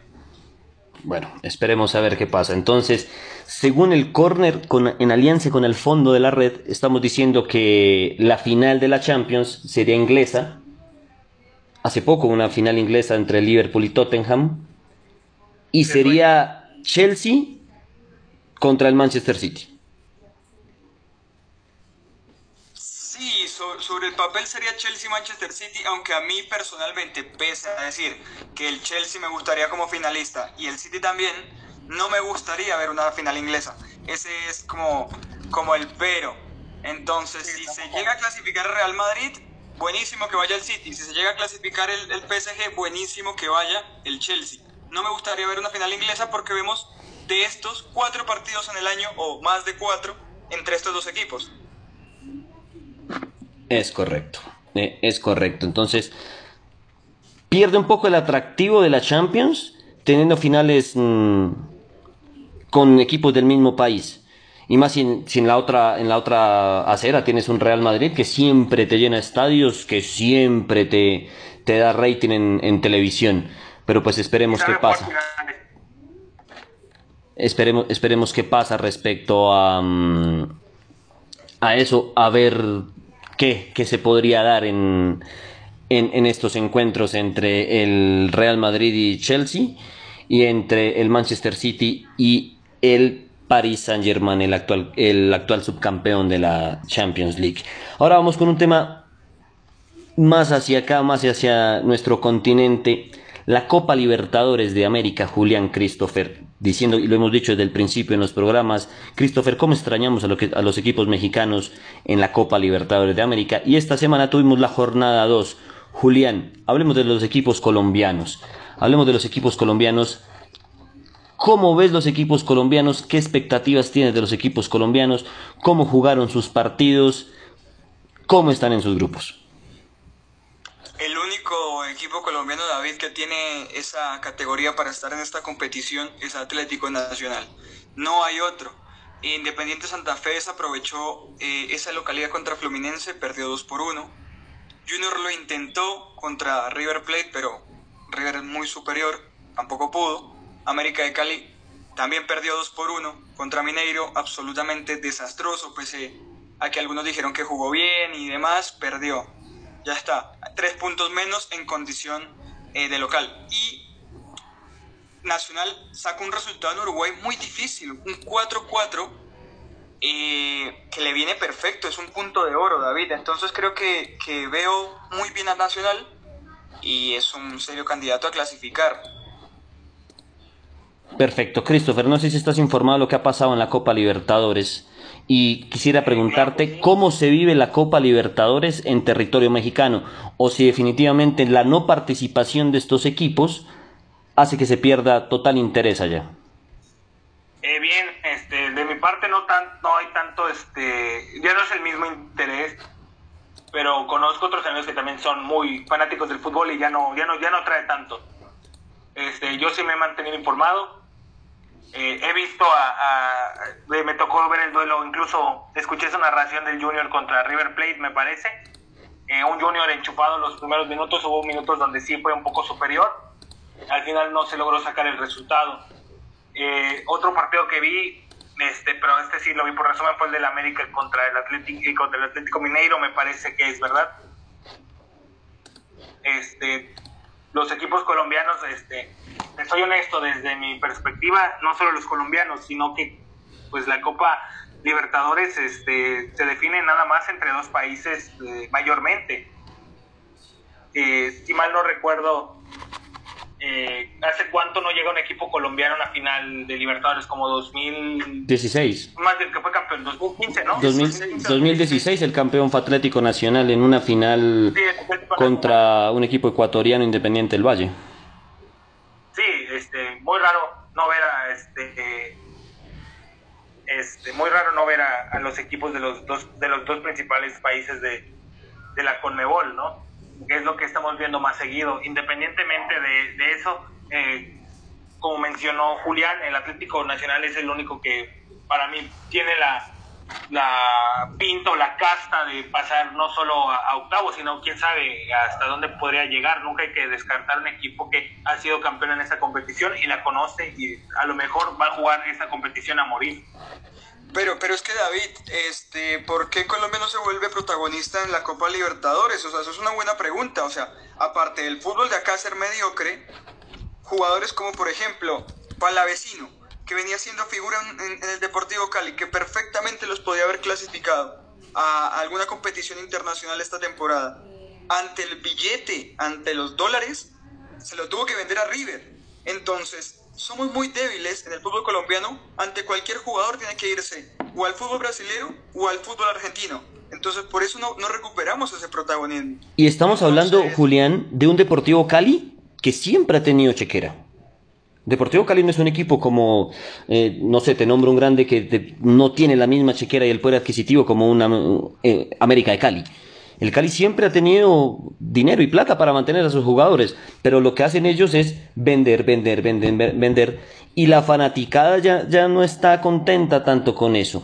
Los equipos colombianos van, va a sonar feísimo lo que, estoy, lo que, lo que voy a decir, y, espero que nuestros oyentes entiendan el punto, pero nosotros vamos a cumplir como lo hace un equipo de Bolivia y de Venezuela, porque a competir de verdad no tenemos, no tenemos el traje para competir en la Copa Libertadores, exceptuando un poco Atlético Nacional. Pero es que no tenemos el traje porque ante cualquier jugador bueno se tiene que ir a Argentina, se tiene que ir a Brasil o, se tiene que ir a, México. Entonces, ¿por qué Dubán Vergara, Hamilton Campas, eh, Andrade, todos van a terminar saliendo? ¿Por qué? Porque no podemos retener jugadores de ese pergamino. Sí, no, definitivamente. El fútbol colombiano es la, nevera de los equipos mm, grandes de, Sudamérica. El fútbol colombiano se está convirtiendo en eso. En, no tengo tal jugador y traigo tal jugador de, Colombia. Siempre son jugadores rendidores o por lo menos que hayan jugado en, algún equipo colombiano, Christopher. No, y tiene razón Julián. Varios de los nombres que, que mencionó han pasado aquí por México, ya sea eh, sin pena ni gloria y otros este, que aquí este, catalogan, no los bajan de petardos. Un ejemplo de esto es el Rey Andrade, a mí me tocó verlo jugar en América. Este, en la América de México hizo muy poco, deambuló por otros partidos y no tuvo una muy buena imagen. y, ahora es un figurón en Atlético Nacional. Exacto, ese, es el caso. Este, otro ejemplo que te doy, no sé, ahí como tomaban a Benedetti, pero aquí te lo vendían con que era la promesa es que eso, eso iba a decir Christopher Benedetti, a cara figura, y fue a México y todos dijimos, bueno, la va a romper, y no está jugando bien en, en, en, el América, venía a lesionarse, todo mal. Fíjate que Benedetti los primeros, ¿qué será? Cinco partidos, era un monstruo, era un crack, pero crack, crack, crack. ¿Qué es lo que le pasa a Benedetti? Se volvió de cristal, no sé si ahí en Colombia era cristal, pero aquí en México era, se volvió de cristal Aquí se la pasó casi toda una temporada lesionado. Ha tenido fácil, desde que llegó hace unos dos años, ha tenido unas siete lesiones Benedetti. Pero cuando los primeros, sus primeros cinco partidos, metió unos, yo recuerdo dos golazos Benedetti que no tenía miedo de pegarle de larga distancia y metía golazos. Ahorita ya se apagó Benedetti, ahorita ya no juega. Eh, otro caso de aquí es Roger Martínez, eh, del mismo América Roger este, viene hace dos años, creo que viene del Villarreal. Cartelo, sus primeros dos partidos, Roger era Dios. Roger metía goles, Roger todo. ¿Qué es lo que pasa? Se va apagando, se va apagando, se va apagando hasta que ya no jugaba. sin estar lesionado, Roger Martínez dejó de jugar aquí en México. Ahorita que llegó Santiago Solari, como que lo está rescatando y lo tiene de nueve fijo, tal vez, por así decirlo. O lo tiene de, de extremo, pero por lo general lo vemos de 9 o de, o de falso 9. Y le está yendo bien a Roger. Tal vez no mete 20 goles por campaña, pero al menos sí está haciendo unos 4. Así que esperemos que Roger Martínez, si, si resurge y también Benedetti, que la verdad, Benedetti es un jugadorazo. A mí me, me gusta mucho nada más que las lesiones no merman. Lo mismo con Roger Martínez. Pero es que el futbolista colombiano tiende a ser mediocre en ciertos puntos. Me dicen por acá el jugador colombiano es un jugador conforme, por eso nunca aspiramos a llegar a una final de la Copa del Mundo. Como Vaca, y perdóneme la palabra, se cagó contra Inglaterra. Y así fue. Eh, esto lo dice Raúl Álvarez. el futbolista colombiano es, es así. Es un futbolista conforme, un futbolista mediocre. Mira, de, lo que yo he visto aquí en México, que hay muchos colombianos, el que más o menos tiene esas características, y no sé si allá en Colombia, bueno, sé que le fue bien esa Andrés Ibargüen. Este, yo Andrés Ibargüen sí lo veo con esas características. Eh, aquí en México también llegó, lo, te lo vendían como campeón de la Libertadores, o no recuerdo exactamente, pero te lo vendían como campeón de todo, un regateador hábil, y resultó que pues nada más parecía que jugaba un partido. Eh, cada clásico que, hay aquí en México, que cuando estaba Roger Martínez y se jugaba el América Chivas, que es el clásico nacional, Andrés Ibargüen metía gol. Solo en ese partido aparecía, solo en ese, y te daba una alegría, pero sí se le veía esa mentalidad conformista tanto que él exigió su salida del América, se exigió y dices, bueno, va a jugar en un equipo de similar envergadura, tal vez no en México, pero sí a lo mejor en, en el mismo Colombia, en Paraguay, yo qué sé, no, se pone equipo de mucho menor envergadura que el América al Santos Laguna y ya ni siquiera es titular. Christopher, te pregunto, me, me dice Jaime Merizalde por, por acá por el chat, ¿cómo ves o qué pasó con Avilés Hurtado? Ah, Avilés, eh, Avilés viene aquí a México este, y le va muy bien en Jaguares de Chiapas, un equipo ya extinto, le va excelente. Es, Jaguares, eh, los pongo en contexto, es un equipo con una nómina muy, muy baja. Eh, muy, era el equipo más pobre de México, sin duda alguna, del estado más pobre este, de México. Llega Avilés Hurtado y con Ricardo Lavolpe juega excelente Avilés. Le, le, va bien, queda campeón de goleo, si mal no me equivoco. Lo compra Monterrey, que hoy en día son los equipos con más adquisición, no solo de México, sino de toda Latinoamérica. Lo compra y Avilés la primero. El caso es que Avilés la rompe y termina en Monterrey. Y Avilés la estaba rompiendo la liga era eh, siempre peleándose durante como cuatro torneos seguidos por el ser el campeón goleador hasta que llegan a la final con Monterrey. Eh, Avilés le toca el Tigres Monterrey, perdón, es la final, la final y ese es un clásico, el clásico regio, que es el, el partido más importante de la historia de Monterrey. Eh, la final del fútbol mexicano, los dos equipos que mejor venían jugando, con los dos mejores jugadores de la liga que en ese momento tal vez eran Guiñac y Avilés le hacen penal, le toca cobrarlo a Avilés, lo vuela y de ahí Avilés, no sé si cayó en depresión, pero ya no se le ha visto del mismo nivel, mucho menos nivel Avilés estado. Te estoy hablando finales del 2017. Aquí en México durante dos años Avilés era lo mejor, pero de verdad de lo mejor que había en México. Y después de eso dejó de jugar, ahorita ya juega un poco más, pero no es el mismo Avilés. Sin duda no es el mismo Avilés. Hasta goles de chilena metí acá. Pero desde que falló ese penal y habrá que analizar el por qué cayó en una depresión donde Avilés dejó de jugar. Dejó de ser el mismo. Entiendo. Entiendo. Y, y Avilés Hurtado acá en Colombia también fue un muy buen jugador, Julián. Sí, David, por eso lo, lo consultábamos, porque es un buen jugador y hablábamos también de lo anímico, ¿no? De cómo el fútbol puede pasar por lo táctico, por lo técnico, por lo estratégico, pero que también es anímico. Lo recalcábamos en las transmisiones cuando Junior no se podía dejar caer, cuando River le encajó el gol. Entonces, eh, hay que tener muy presente la mentalidad del jugador, es muy importante.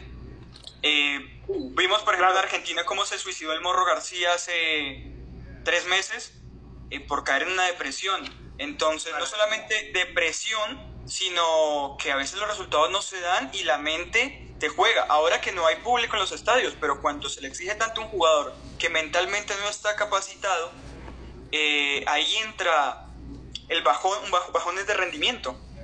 Hay que prepararlos al futbolistas eh, mentalmente, no solamente físicamente. Me gustaría agregar rápido esto de que hablamos del anímico con Avilés, el mismo caso de Avilés, es que aquí en México se acostumbra mucho a usar memes haces memes por cualquier cosa.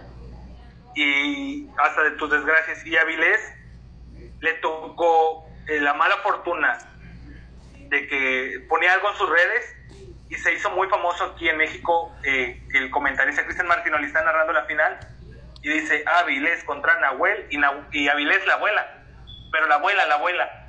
Y usaban ese audio para todo, para todo. Yo pienso que eso mermó muchísimo más a Avilés Hurtado. Perfecto. Y ya que estamos hablando del tema de Abeles Hurtado y el, tema del fútbol mexicano, y ya que tenemos un especialista en, de, México directamente, nuestro querido compañero Christopher, pasemos a eso. Fútbol mexicano. Se viene una fecha definitiva. Ya empezó el día de ayer la fecha, la fecha final. Y Christopher me corrige. El Pachuca derrotó por goleada cinco goles por uno. Hago énfasis en eso porque yo soy del Pachuca en el fútbol mexicano, siempre lo he dicho.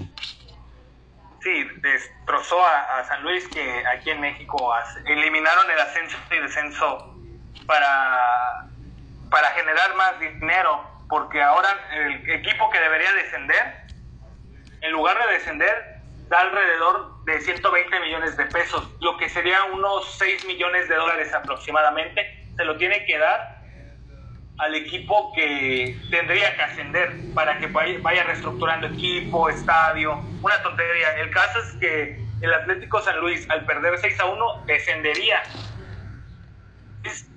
Este, este, sus dueños son los dueños del Atlético de Madrid, es decir, que son como hermanos, por así decirlo. Lo curioso es que el Atlético de Madrid tendrá que pagar 6 millones de, de dólares al equipo que debería ascender en este momento. ¿Hasta cuándo va eso, Christopher? ¿O eso ya queda de por vida así? ¿O solo es por tema pandemia? El ascenso, el ascenso. No, no, eso antes de la pandemia. Una, una vergüenza, una vergüenza. Ustedes se quejan de lo que pasa en Colombia, no saben lo que pasa aquí en México. Es una vergüenza, en serio. De, de la ventaja de, de Pachuca, me gustó que Felipe Pardo hizo asistencia. Bueno, ha estado jugando bien Pardo. Sí, eh, este, fíjate que Pardo es de los jugadores que están pasando por desapercibido en el sentido de, números, pero es alguien que siempre te genera, es un jugador desequilibrante. Eh, aquí eh, con Pachuca es de lo mejorcito que se le ha visto al Pachuca en esa temporada y lo, a mí lo que me gustó mucho del partido es que dos jóvenes mexicanos hacen doblete, es lo que me gustó. Y habrá que ver a Pachuca cómo terminará el, cómo empezará la liguilla. La liguilla es, son los, es la fase final. Este, este muchacho Eric Sánchez es muy bueno. Eh, Roberto de la Rosa también ha, mostrado mucho. Eh, me gustan estos dos tipos de, jugadores y está bien que se potencien, ¿no?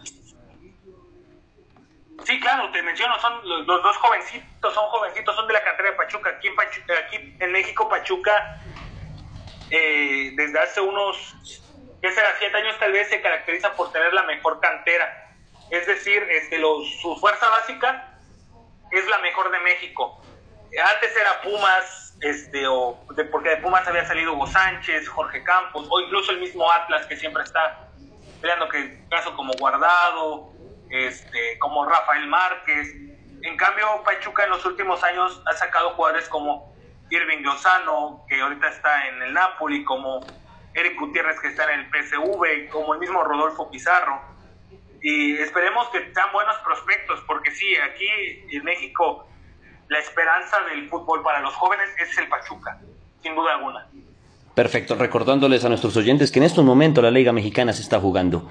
Eh, 0 por 0 Juárez contra el Toluca. Eh, habrá que ver, habrá que ver, pero viene el Atlas, justo que lo mencioné, el segundo equipo que debería descender eh, acaba de golear 5-1 al Necaxa. Este, otro resultado apabullante, por lo general vemos que, eh, sin ofender a mi liga, que siento que es buena, pero no tanto, este, por lo general los partidos, los primeros partidos siempre quedan 0-0, ahorita me sorprende que estén quedando 5-1, porque ya van dos partidos que quedaron así, habrá que ver cómo queda el Toluca, que habrá que ver lo que hacen, que lo que siento que tiene México, a diferencia de otras ligas, es que aquí cualquiera puede salir campeón, en serio, cualquiera. hasta Mazatlán, mi equipo. No, ese sí no, ese sí no, no sale campeón. ese, es de los bueno, pero, pero ¿qué pasa con Mazatlán? Es cierto que, que, por la victoria del Pachuca está quedando afuera, pero tiene un partido importante el día de mañana a las 9 de la noche, hora colombiana, contra Monterrey. Ese partido lo gana Mazatlán con doblete de Rangel. Fíjate que Rangel aquí no le ha ido muy bien. ¿No? Eh, Aristeguieta. Aristeguieta eh, le iba mejor, es que te explico lo que pasa con Mazatlán. En México es tan grande que aquí se compran franquicias. Aquí la corrupción y el dinero es tan grande que aquí se compran franquicias. Había una franquicia que se llamaba el Monarcas Morelia, un equipo histórico, por así decirlo, ya era campeón del fútbol mexicano, siempre, siempre estaba, este, pues no las grandes instancias, pero era un equipo reconocido lo que pasa es que llegó un inversionista de Mazatlán y lo compra. Lo compra el año pasado, mediados del año pasado, 2020. Todo se sorprendió porque había crisis económica. ¿Cómo es que compran un equipo, le hacen un superestadio y se quedan con los jugadores del Monarcas, este, despiden a los chavitos de fuerzas básicas? Y Mazatlán, hoy por hoy, además del América, es el equipo más odiado. Pero eh, con Aristeguieta, este, en Monarcas le fue bien era este, no goleador, pero este, sí metió, metió unos seis goles por torneo, que es un buen número aproximadamente. Ahorita el Mazatlán no, ya no se habla mucho de él. Pero es un jugador Es un jugador y, y, y, Mazatlán, eh, eh. recordemos que viene de ganarle a León 4 por 3. León estamos hablando del campeón. Y Rangel, ese jugador León le ha ido medianamente bien, hizo doblete. Sí, sí, pero eh, hizo cuatro goles en 17 partidos. A lo que voy. Eh, ya no es el mismo León. León está muerto anímicamente. Eh, el director técnico de León acaba de renunciar hace cinco días. León no es el mismo. El Mazatlán, eh, creo que en 40 partidos, no, como en 30 partidos que ha jugado en la Liga Mexicana, ha ganado a lo mucho 7. es el equipo, es el equipo que todos esperan sacar puntos. Ahorita le está yendo medianamente bien habrá que ver. Yo no, yo no descarto a Rangel porque trae buen juego, trae buen juego. Yo no, lo, yo no lo descarto, pero si te soy honesto, Mazatlán es de los pocos que de verdad no pueden salir campeón en el fútbol mexicano. Es caso similar al Leipzig en Alemania, que es uno de los equipos más odiados porque compraron la franquicia, eh, Red Bull y por todo toda la controversia que se generó que ahora pasó a ser protagonista el Leipzig y por eso lo odian y es uno de los equipos más odiados de Alemania. Sí, pero es que, es que, Mazatlán no es protagonista. Sí, es similar en el sentido de que compra franquicia, pero aquí Mazatlán no es protagonista. Pero se puede clasificar a los... Claro, mm, donde se clasifique. A la liguilla. Sí, hasta México. donde esté en la final, donde se vaya a la final, el, el corner te transmite ese partido. Si a la final y, y vienes a México, te abro las puertas de mi casa, lo vemos y lo transmitimos. De verdad, te lo juro. Si Mazatlán llega a la final, cosa que no, no va a pasar, y si pasa, soy la persona más salada del mundo.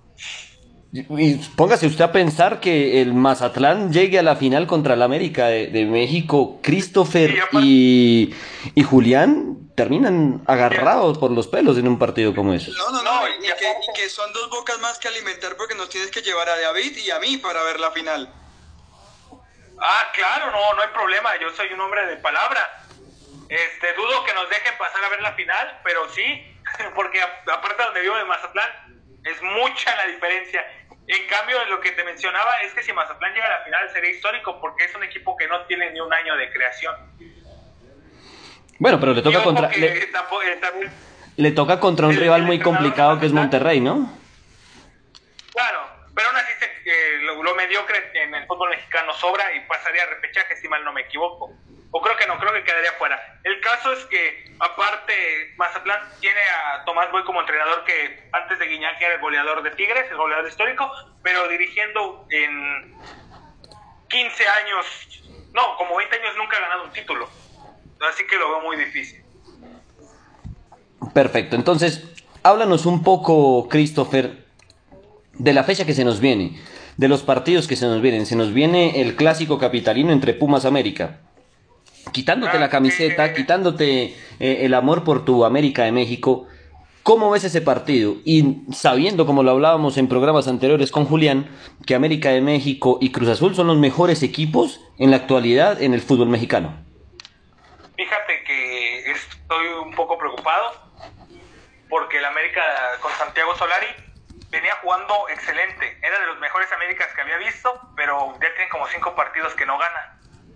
Porque se ha jugado Liga, se ha jugado CONCACAF, que es este, como nuestra Libertadores, pero que se juegan con equipos de CONCACAF, que siempre ha existido. Y el América nada más no, nada más no gana. Ese es el problema. Y Pumas va a, a matar o morir porque si gana Pumas, chance y entra como onceavo lugar así que habrá que ver. Claro, porque, porque Pumas, Pumas ahora tiene 18 puntos, hace 21. Y tiene mejor diferencia de goles, porque tiene menos uno contra el menos 5 del Querétaro, que, que ahora está de posición 12. Sí, pero habrá que ver, habrá que ver. Eh, Pumas no le veo ni por dónde, no tiene un buen juego de fútbol, no lo ha desplegado. El América en este momento tampoco lo tiene. Pero aquí en México, no sé en Colombia, pero aquí cuando son los clásicos, sobre todo en el clásico nacional, que es el América Chivas. El América siempre está en segundo o tercero y las Chivas están en siempre, y no es, por, no es mentira, lo pueden checar, siempre está en último o penúltimo, el supuesto más grande de México siempre está en último o penúltimo. Y las Chivas cuando juegan contra el América van a matar o morir y a veces juegan incluso mejor. Lo mismo con Pumas. Hablando... Es lo bonito que tienen los clásicos del América. Hay doblete de dinero, hay doblete de dinero en ese partido, fírmalo ahí. Y aparte, este, esto aquí, no sé si en Colombia hay un equipo así, pero todos, pero de verdad todos los equipos de México, el mejor partido o el partido que más, más esperan es jugar contra el América. Todos, todos. Al América se le pide títulos y a Chivas, que es el supuesto más grande o el segundo más grande de México, si Chivas le gana al América ese torneo, Chivas ya hizo un buen torneo. En cambio, no, el América necesita ganar los títulos. Esa es la diferencia. Pero quitándome la camiseta, van a empatar. Un saludo muy especial. Un saludo muy especial para Daniel Parra que dice vamos las Chivas. De pronto un pellizquito oh, para. Amigo, qué, mal equipo.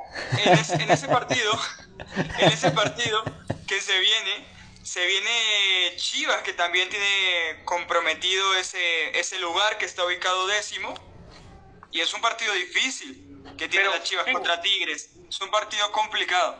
Pero Chivas viene bien. Sí, viene bien. Es, que es, es, difícil porque ahorita lo que está pasando en el fútbol mexicano hace tiempo que no lo veo. Este, Chivas desde... Es una ilusión, te soy honesto. Chivas desde hace 10 años es una ilusión, es un equipo mediocre. Por más de que haya llegado a final de Libertadores, desde hace 10 años viene siendo un equipo mediocre. En el sentido de que a ver, hay veces donde ni siquiera entran a las fases finales de cuartos de final y no un año. Hay, hay veces donde se quedan hasta seis años sin, esos, sin esa competición de semifinales, de cuartos de final. Y a Chivas, el día de hoy llega el técnico o el segundo, el segundo técnico más ganador de México. Que de 14 finales que ha jugado, ha, ganado 13. Que es Víctor Manuel Bucetich. Eh, eh, le dicen el Rey Midas. Es el mejor entrenador, tal vez, después de, de, no sé, del Tuca Ferretti, no sé. El chiste es que es tan buen entrenador, no tanto en el ambiente tóxico que hay en Chivas, y con un buen plantel donde se gastaron más de 40 millones de dólares, ¿ven qué lugar de la tabla está? Es una, es una vergüenza. Va de décimos el Chivas en este momento. Y Tigres, Tigres acaba de, de, apuñalar por la espalda al Tuca Ferretti para firmar al Piojo Herrera creo que es el partido más llamativo en cuanto de lo que hay fuera del, campo. Porque Tuca Ferretti, imagínate que se quede fuera a propósito porque los jugadores están a muerte con él. Lleva ocho años dirigiendo a Tigres. Los jugadores que saquen a su técnico de la nada nada más porque quieren al payaso mediático de Miguel Herrera. No, no les parece. Yo opino que Chivas va a ganar sí o sí. Van a, ¿En qué lugar está Tigres? Tigres es 11 y Chivas es décimo. Claro, y que pierda este partido puede quedar, no sé, ah. los, puntos, los, puntos que tienen, pero puede, no, puede quedar afuera. Puede quedar afuera porque... porque Mazatlán, eh, Juli, tiene 21 puntos y es número 13 en la, en la liga. Después sigue el Tijuana, que está un poco más colgado con 19. Hasta perdiendo se pueden clasificar eh, estos dos, Guadalajara o Tigres. El que pierda puede clasificarse por la diferencia de goles que tienen. Pero, eh, pero, está. fíjate que se clasifican a, lo que se le, aquí se le llama, este, ah, se me fue el nombre, el repechaje. Sí. Aquí se le llama repechaje. Esto es nuevo. Esta es la segunda vez que se va a implementar en la historia. Este Habrá que ver, porque ese es otro torneo completamente distinto, lo mismo que las liguillas. Las liguillas puedes jugar 17 partidos bien, pero aquí lo que se conoce como liguillas son los cuartos de final, las semifinales y la final. Ese es otro torneo, de verdad. Por lo general, Tigres que es el que se caracterizaba siempre por jugar mal en la liga, en la liguilla no lo sacabas por nada del mundo. Habrá que ver, habrá que ver cómo juegan el repechaje los equipos. Siento de los que van a estar allá este, va a ser, y de los que se van a colar van a, va a ser las Chivas y Monterrey. Porque Monterrey va a pasar por repechaje, Monterrey no pasa de... Este, ah, no, Monterrey pasa directo porque va contra Mazatlán, ¿no? Sí, no, Monterrey claro que no. clasificó. Mazatlán le gana Habrá- directo, le gana a sacar tres puntos, hace 24. No. y entre Tigres y Chivas no. eliminados.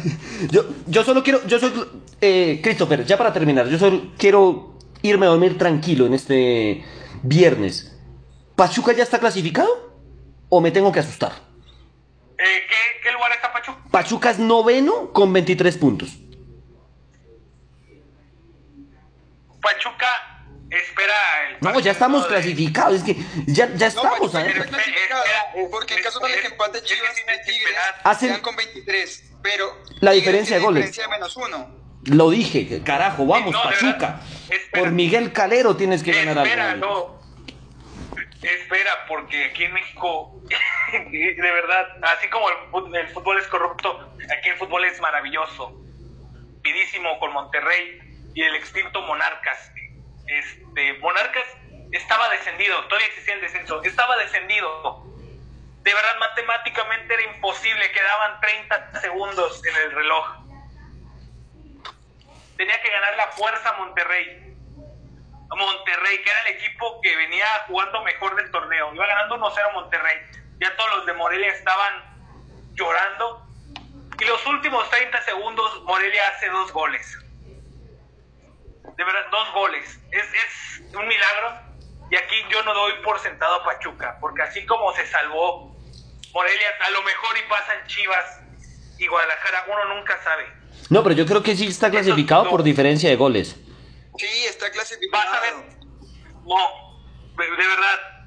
Aquí en México no es por este, clasificación, eh, no es diferencia de goles, es encuentro directo. Ah, vaya. Habrá entonces- que ver cómo quedará la liga. Ah, no, ya es otra cosa.